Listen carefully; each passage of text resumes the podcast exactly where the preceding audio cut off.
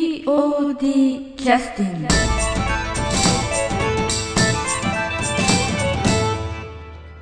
い、えーそれでは約1年ぶりになりますが、えー POD キャスティングという、えーインターネットのラジオ番組を始めさせていただきます、えー今日はあのリハーサルの男ということでねあのこの収録始まる前結構面白かったんですけど も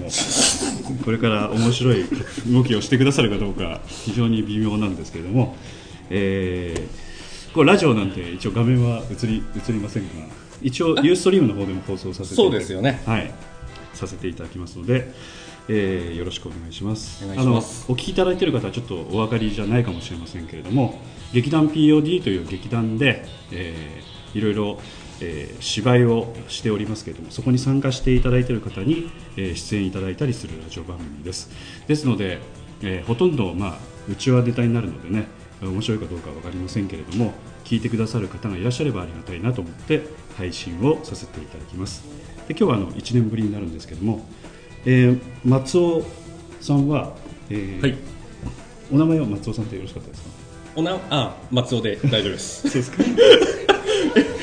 あはいはい松尾あ松尾ガダフィあそうですか お願いします松尾さんはそちらに書いてあるのそれはその松新って書いてあるああ松尾慎太郎なんであ松新になってああなるほど NR っていうのは何なんですか NR ははい今一緒にやってるはいサバイバルゲームのあはいはいはいチーム名の略字ですあそうですかあそれを名札にしてらっしゃるということですねということで、えー、なりわいはサバイバルゲームなんでしょうなりわい、ええああ仕事ですかかはいまあほぼあそうですかサバイバルで、はいサバイバルですはね、いしっかり仕事を今してらっしゃる明日もお仕事でしたっ明日も仕事です、けはいじゃああの早めに終わらせていただきいやあのゆっくりそうですしていただいて結構わかりま したですはい、わかりました。はい。じゃあ、あの、え、ちょっと、あの、動きが微妙ですけれども、まず、あの。松尾さんのこと全然知らない方がほとんどですので劇団員の中も最近のね劇団員の松尾さんのことはそうですね知らないんですけど松尾君って呼んでいいですかあそれではい、お願いします、松尾君のことを知らない人が多いんですけど、えー松尾君は、えーいつ頃から POD にいらっしゃったんですかね一応ここにはえーっ思とい出ですねしていただくために書いてありますか、ちょうどえ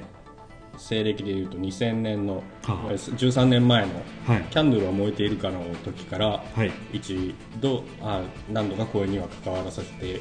いただきました、はいえー、と19回公演、そうですねはい「キャンドルは燃えているか」という芝居でえー参加されたということではいその頃は何を思って、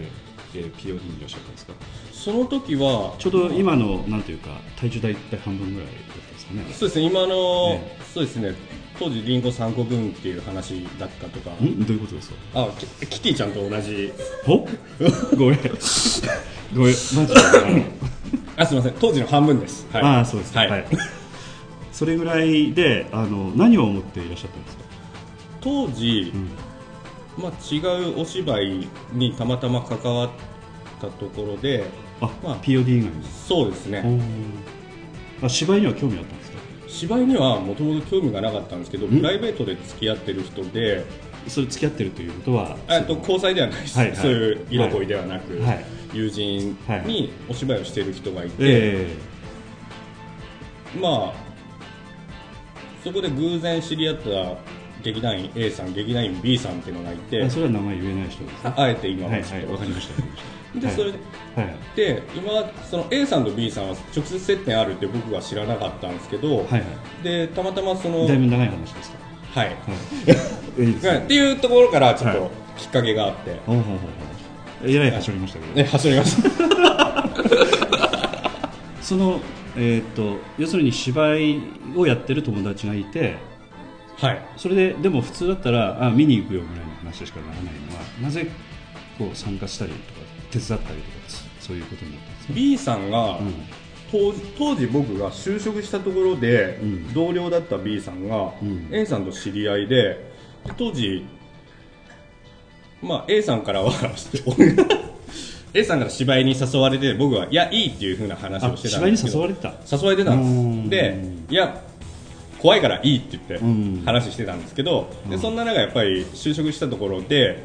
B さんという人と知り合ったんですけど、はいはい B さんがあ B さんもお芝居をしてるとおうでほう A さんと知り合いだよって言っておうもうこれ縁だなっていうことであなるほどなるほどでそれでおう初めてお芝居に関わ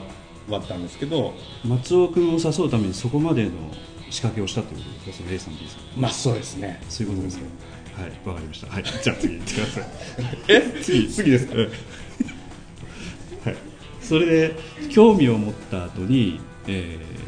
その芝居をやってみたっていうのはでも普通の人だったらこう芝居のなんていうかやったことがないっていうのは非常にさっき言ったように怖いところがあるじゃないですか、はいね、それをなぜそのなんていうかそのハードルを乗り越えてまで芝居をやったんですよね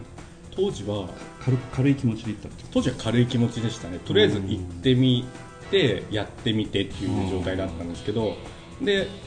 うん舞台上がってる人しかわかんないカーテンコールってあるじゃないはいはいはいはあの時にもらった拍手がすんごい気持ちよいくそてれはあの芝居が終わった後に終わった後のはいはいはい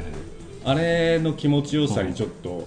当時ハマっちゃってでうんそれからなるほどですかねその時は、えっとそのカーテンコールが心地よくなるほど一生懸命やってたっていうことですかはいおそうです かいやあの時本当キャンドルなだけに燃えてましたねあそうですか、はあもうキャンドルの話言ってるんですか あそっかその前の前の劇団でも少しそういう携わってやってらっしゃったわけですよねそうですねうんその時もそういうあのなんていうか非常にカーテンコールとかそういった達成感みたいなのがあったってことですかは非常に高かったですね、うんでその、えー、と今あの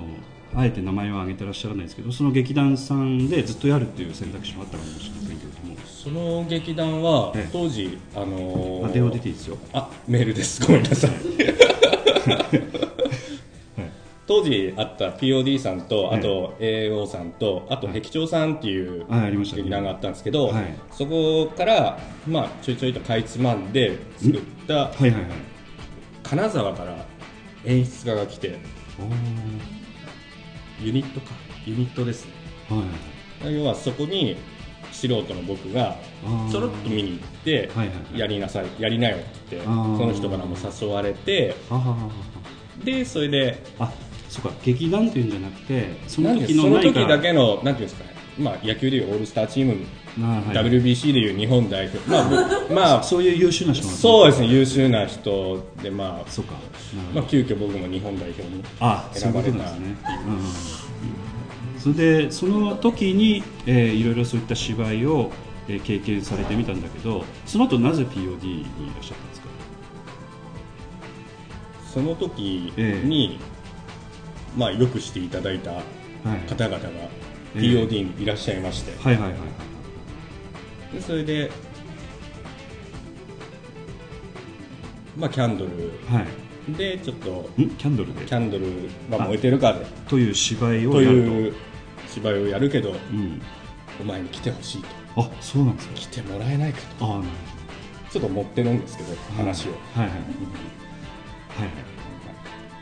あのその持たれたは結構なんですけ どその後続きますか大丈夫ですかや続かないです大丈夫ですキャンドルは燃えてるかという芝居の時にあの、まあ、POD と縁があってその縁があった POD の人たちっていうのはそのユニットというかそういった、はいそのまあえーちょっとあの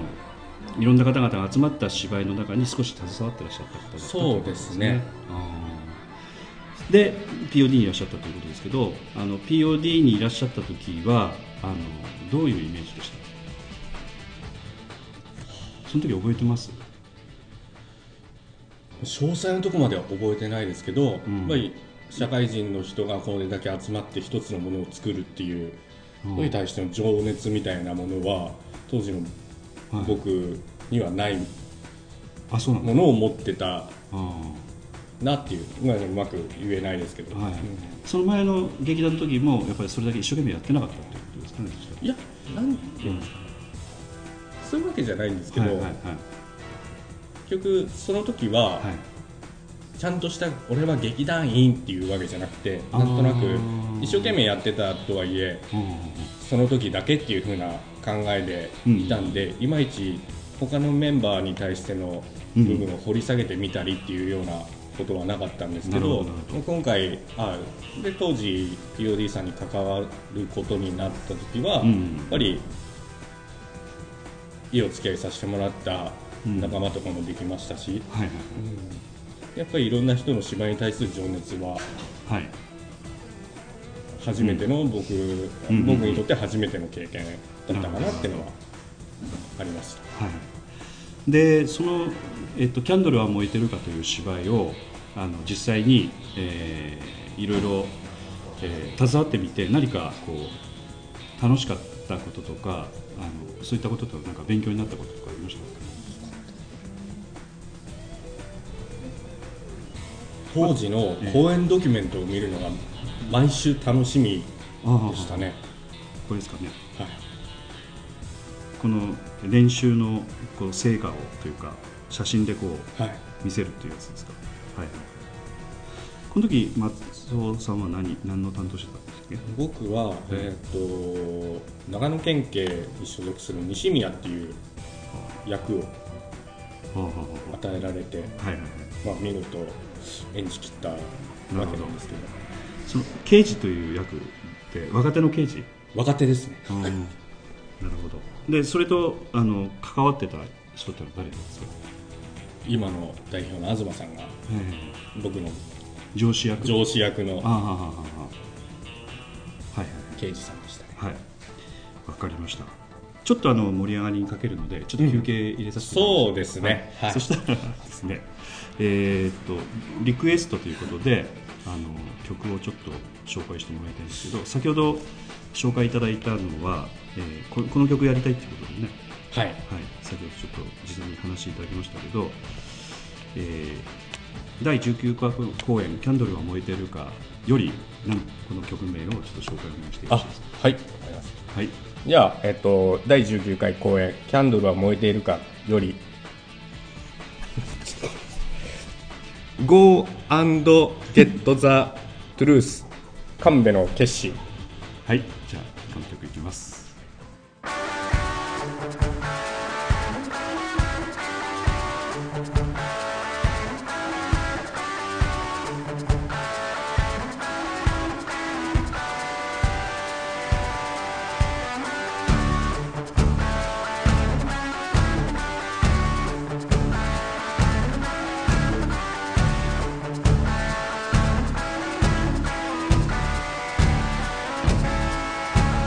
「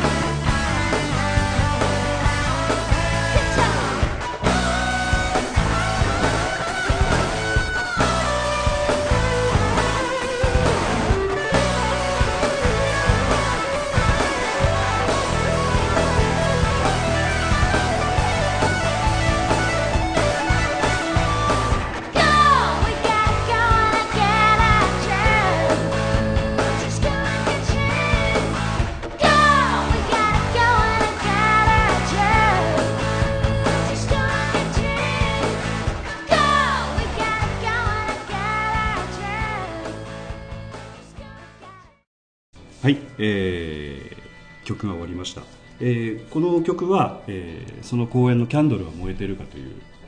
まあはいい、わゆる松尾君がデビューした公演の曲ですけどあの結構そういう曲というのは頭に残ってるもんですか、この曲はすごい印象に残ってて、えでキャンドル自身が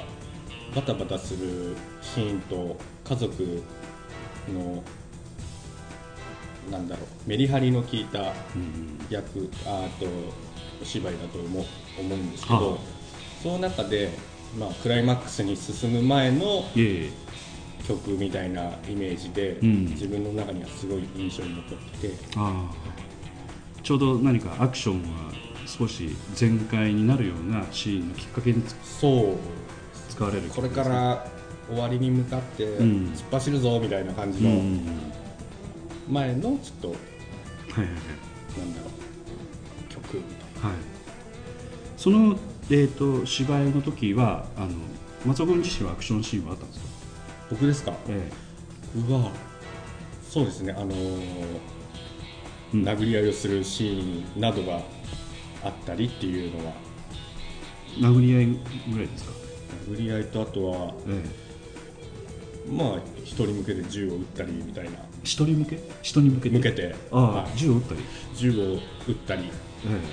そういう場面ありましそういう場面ありましたねた、うんなるほどえ いやいやあの銃撃つ場面があったのかどうなのかちょっと、はいアクションといったらほらあの体を動かすアクションとかもあるし走ったりするアクションもあるし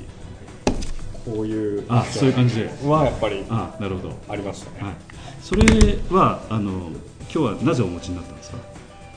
なえっ、と今、えー、とラジオ聞いてる人は分かんないですけど銃を構えられてそうなんですよラジオ聞いてる人はなんでこいつは迷彩なんだっていうような、んどういうことでしょう迷彩服着て えどういうことあ要するに迷彩柄のジ迷ャケ彩ットを着てると柄のジャケットを着てなんで急に銃をああ撃つんだみたいなええなんですけどそれは最初にあのサバイバルゲームっていう話をねしていただいたんであそっかねそっか冒頭にしましたね、ええということで日頃こう携帯してらっしゃる、えーとそうですジねャケマッイカトとかーには常に、うんでこのあの銃というのはこれはちょっとあのせっかくなんで、せっかく持ってきていただいたんでこの銃銃の名前ってのはこれなんていうこれですか、ええこれはコルトガバメントガバメントですよね、はい有名な、はい有名なはいえー、とこれはあの、えーそのサバイバルゲームの時は軍軍事的なそのなんていうか、えーシチュエーションを作って実際にこう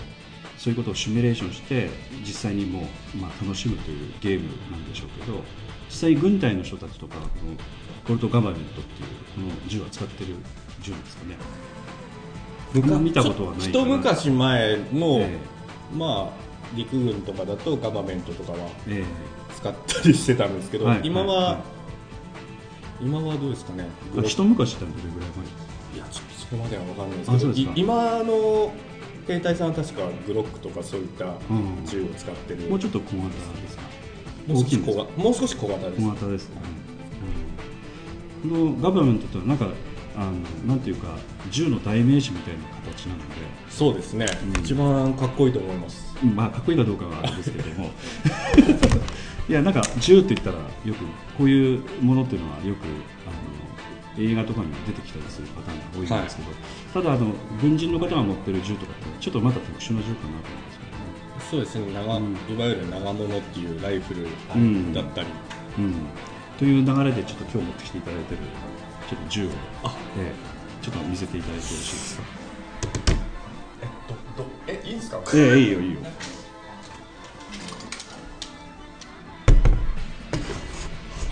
これはあの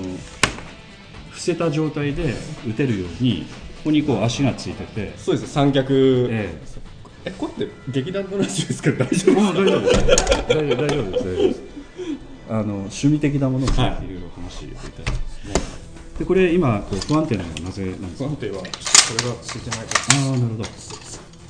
それを置くとあなるほどはいはいでこれはあのふ普通にこうあの装備をされてる銃なんですかねらこれは、ええそうですね装備えっと実部実際のあそうですそうですああアメリカ軍も使いますねああ日本の自衛隊の方々ってこういうのを使いまし自衛隊も一部これとたはいはいこれを、えっと、自衛隊用に乾燥したものがおー使われてますねあちょっとあのモデルチェンジをしたものってことですかねそうですねうんで今あのこの、えー銃は実際にはこれサバイバルゲームの時どういう使い方をするんですかねこう立って撃つっていう感じですかそれとも伏せてこう狙い撃ちをしたりするこれはもう立って撃ちますねあそうなんですか伏せて撃つとん場所がバレちゃうんであ要するに撃った瞬間に、はいあの要するに撃ちどころの場所が分かるのでってことそうですじゃあこの三脚はあんまり意味ないってことあんまり意味ないですねほとんど使う邪魔ですあそうなんだなるほどじゃあ実際にちょっと構えてみていただくとどんな感じなんですかこんな感じあ三脚はしまうと三脚は三脚はしまったりああなるほどそれで照準合わせる時ってのはどこを見てどういうふうに合わせる基本的にばらまく銃なんであ照準合わせる場合はまあ一応ここに覗くあところはあるんですけあどばらまくっていうのは要するに、えー一斉こう射撃をしバーッとこう射撃こうバーッとこう打つっていうことですか、バーッとええでばらまくってことですばらまくということは当たらない球も多いけれどもまあいいやっていう感じでそうですねそんな感じでですか、はいいやどれぐらいの連発になるんですかこれは一応2500発入ります全部打ち終わるのは何秒ぐらいですかああ全部打ち切ったことないんですけど、えどれぐらいですかねえっとえ3分とか1分ぐらいとかでしょ秒間に12発は出るんでああそっかそっかじゃあ計算すれば出るねそうですねわかりました計算しますかいやいいですはいわかりましたもう一つ銃持ってきていただいてもう一つですか、え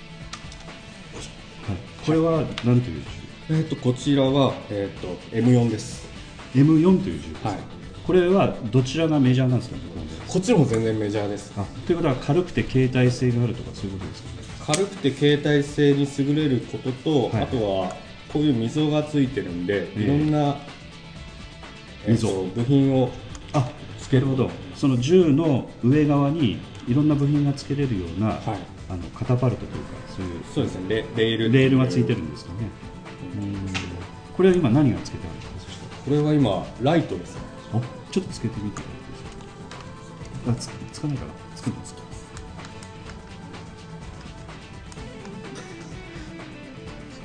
つくと思うんですけどうんちょっと喋りながらやっていただいていいですね。あ、ついたついた。こんな形でこれは要するに照準を当てる側の人に対して今カメラに向かってちょっと。結構高度強いですけどあそうですか。ええあ本当だ。強い強い強い。で要するに映しあの相手側の目をくらませるぐらいの、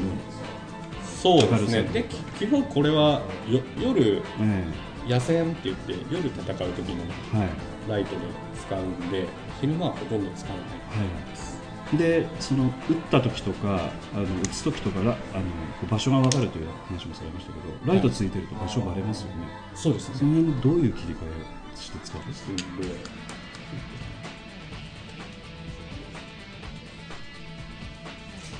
そういうふうにこうつつけたり消したりするのももたついてるとやられますよね。そうですねですんで、うん。どうしたものかなと本当はもうちょっと使いやすいんですよ。打つときにこええういうふうにボタンを押しああはは押はしてい打ちたいときにこうやって、ああなるほどでパッと消すそうですで移動するそうですああなるほどえあそこにいるなと思ったらうバんッとつけてなるほどなるほどちなみにあのあのおそらく聞いてらっしゃる方はあの興味のある方ほとんどいらっしゃらないとは思うんですけどそうですねええただこういうものについてはどれぐらいのそのなんていうか費用がかかかかるのかなみたいなことをこう聞いてみたい方もいらっしゃると思うんですけど例えばさっきのあのガバメントという銃はこれは、えー、と実際にここからはあのなんか弾が一応出るんですよねこれ、ちょっと弾が出ますねええでそれが当た当たるとなんか色がつくとかあ色は使わないですど普ん通の BB 弾なんですけど BB 弾というのはこうプラスプチッラクスチック弾はいはいで当たってもあんまり怪我しないようにやってるといういややっぱり近くで当たって歯かけちゃった人とかあそれは歯に当たるとね。ううんということで、まあ、ゴーグルしたりとかヘルメットしたりとか、とにかく安全面を考えて人があんまりいないところで、えーまあ、楽しむということなんでしょうけど、このいくらぐらいするんですかハンドガンで大体1万3000円あ前後ですそかんなねそんなたこれいやこれは高いもんじゃないですね、そうですねうん、普通のだってあのちょっとした手に持ってずっしりくるようなモデルガンみたいなものって、はいそそこそこしますもんねそうですねうんこれは大体1万3000円から5000円が相場ぐらいですかね、その BB 弾という弾自体はいくらぐらいするんですかビビランの弾は2000発から3000発入ってて大体1000円ぐらいですねあそうですかでそれはあのこういろんなその野原に散っても自然に帰るようなものになってたりするそういう風になってますで先ほどの銃みたいな、ちょっとあのライフルというかこういう自動小銃というのライフルライ自フ動ル小銃ですねこういったものっていうのはおいくらぐらいするんですか、これ本体だけでうん、定価で5万ちょいしますああだからそれだけ大きくなるからですかね大きいこととあとは、まあいろいろなんかええ打つと反動が来るようあわざとになそうそういう風なものが、仕掛けとしてそうですねきてそうるいう仕掛けが作られる前は大体3万円以下だったんですけど、ええええええで先ほどのあの大きいその三脚ついてるタイプ、はいあのあのタイプはもうちょっと高いですかいやこれで2万9000円ぐらいですねおそれ安いですねこっちも安いですこれなんでこんな高いんですかあこれは打つと反動が来るっていうようなそういうあーあの中に重りがついてるんですそれなるでほどわかりました値段がちょっとあーじゃあこれはちょっとあのこの、えー場所では打てないんですよねそうですねはいわかりましたということで、えー詳しいこと聞きたければ劇団 POE の松尾君に聞いてくださいお越しくださいはい、ということで、えー今日はあの松尾君には自動照準の扱い方を、ねはいい、ろいろお聞きさせていただきましたわけですけども、はいえー次回公演は松尾君は何されるんですか何か決まってるえっと次回公演ではええ郷田恭一郎という役をのあさせていただきますそれは銃を持ってるんですかそれは一応む胸元には忍ばせてはいるんですけど、はいはい実際には使わないんでああなるほど、はい、実際には芝居の中では銃は使わないけれどはもい懐には忍ばせる懐にはいつも忍ばせてそういう役ということですねありますはいそれは南本さんに言える話なんですかそれは南本さんにはちょっと言ってもら言わないでほしいですねそうですか、わかりました。はい。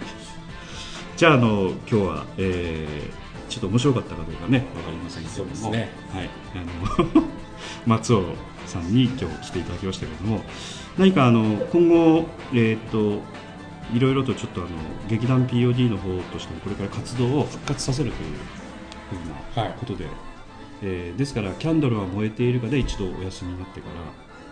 その後すぐお休みになるんでしょうかキャンドルは燃えてるかの後にええ、19回公演ですね、えっと今もう30何回公演なの今40回ですね40回公演次回であ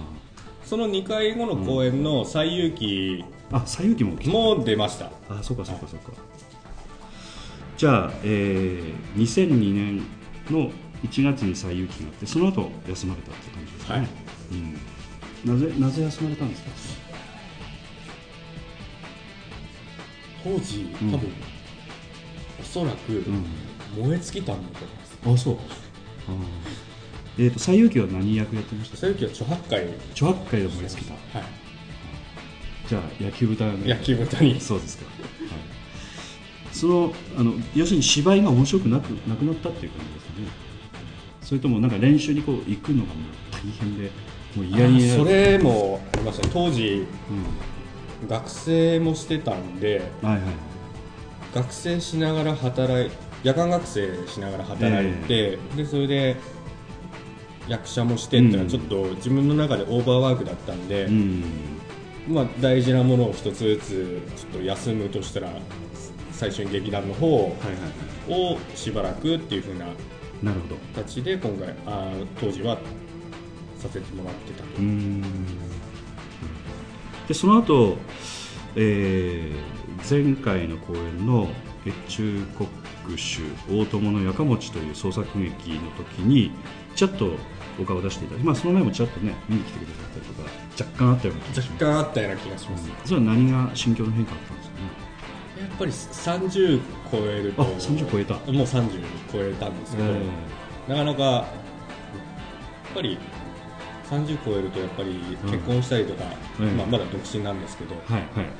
まあそれ大事なところですねそれ大事なところはいはいでそれで、ええまあ、家庭環境の変化とかでうんやっぱり人脈は増えることはあっても、うんむしろ、まあ、一般的には減っていくああじゃないですかぜひけ周りの人が、まあ、家庭環境が落ち着いたりすそるうでとすね頻繁にちょっとあの何かをしたりっていう友、新しいことがあったりっていうのはなかなかうんないんで、はいはいまあ、それなら昔から馴染んだ人たちがはいはいいる POD で、一は回そういった人とのつながりをもっと大事にしていこうかなっていううんことで今回復帰というはいあのそういう意味では全然知らない人の割合がめちゃくちゃ多かったと思うんですけど、はいどどうなんですかそういうポーンとこう入ってくるっていうのは当時僕、えっと最有期してたのがええ多分二十歳とか21とかえなんですけど、まあ、なんか当時の僕を見てるような本当若い子たちがああたくさん増えててでその子から見たらうん僕はえうんなんだろうお兄さんみたいなうん年齢だなっていう、まあおっさんですわおっねさんそうですおっさんですね、はいはいはいはいあれそれで終わえー終わ りいやいやあの、うでん、りだから弟を見るような気持ちでこう接してということは、あんまりこう緊張もせずにふっと入っていけるという感じそうですねだったんですかねはいうんまあその頃に比べるとあれですよねやっぱり、うん、まあやっぱおっさんになってますからねおっさんになりましうたね、んうんわかりましたじゃあおっさんになったということでことでえこれで終わらせていただきましょうか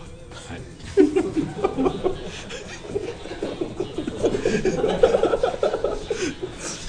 えまあリベンジの企画いくつもありますんでねまたね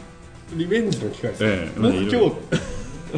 日いろいろありますんでまた大事にそれをね次の次回にまあそうですね、これ、この後もいくつか収録はあるので、ええ今がピークだったなっていうので、そうですねのそういうことも終わりはは多分なると思うんで、はいわかりましたはいわかりましたえ今日あのまた個人的にまたあの軍事的な話をいろいろお聞きしたいと思いますそうですね、えまたそういうのを教えていただければと思います。はい、今日はどうもありがとうございましたあり。がとうございました。 POD キャスティング